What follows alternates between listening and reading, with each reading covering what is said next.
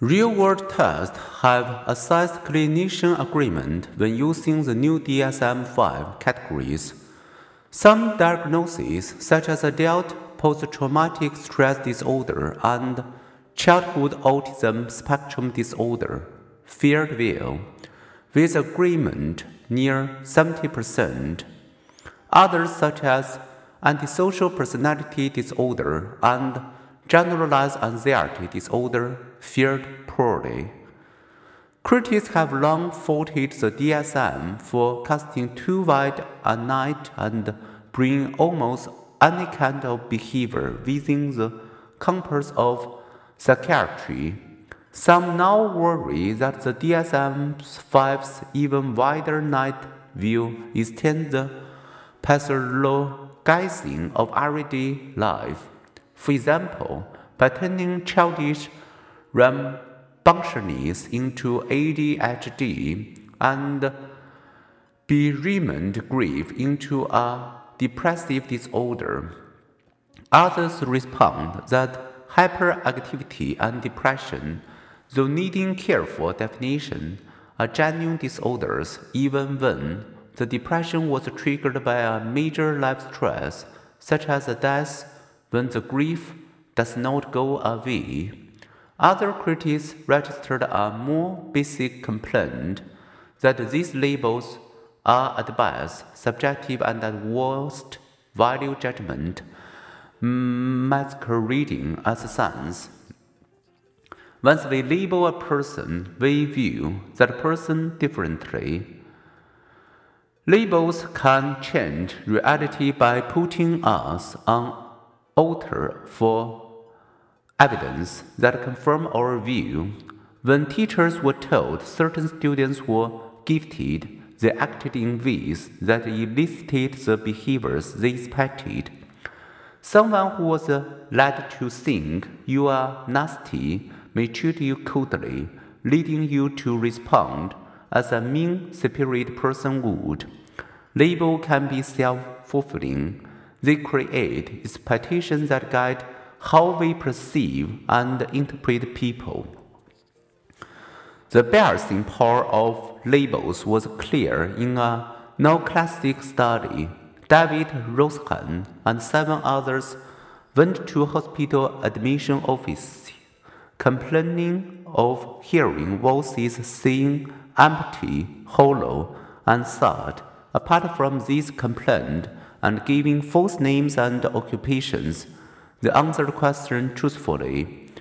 All eight healthy people were misdiagnosed with disorders. Should we be surprised? As one psychiatrist noted, if someone swallowed blood, goes to an emergency room, and spits it up, should we fault the doctor for diagnosing a bleeding ulcer? Surely not.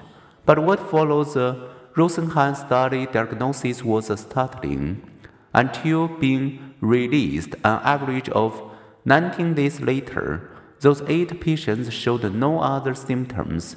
Yet after analyzing their life histories, clinicians were able to discover the cause of their disorders, such as having mixed emotions about a parent even routine note taking behavior was misinterpreted as a symptom.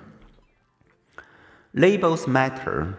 In another study, people watched the videotaped interviews. If told the interviewee were job applicants, the viewers perceived them as normal. Others viewers who were told they were watching psychiatric or Cancer patients perceive the same interviewees as different from most people.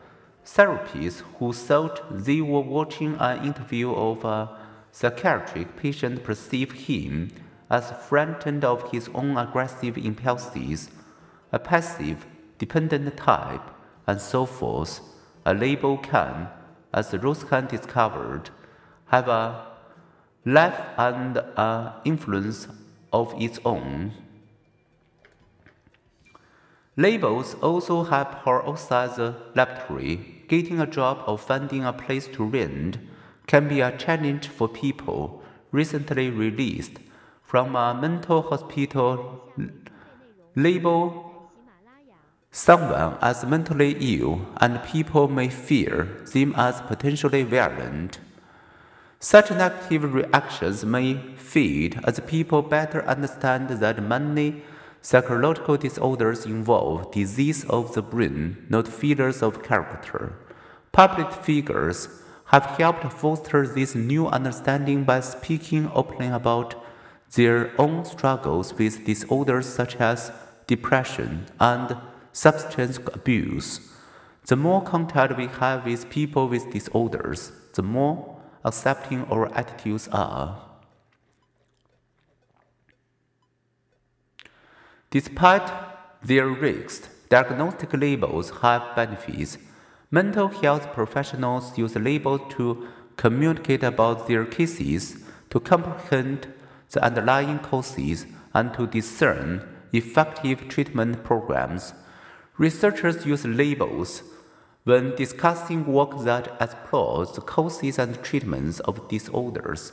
Clients are often relieved to learn that the nature of their suffering has a name and that they are not alone in experiencing this collection of symptoms.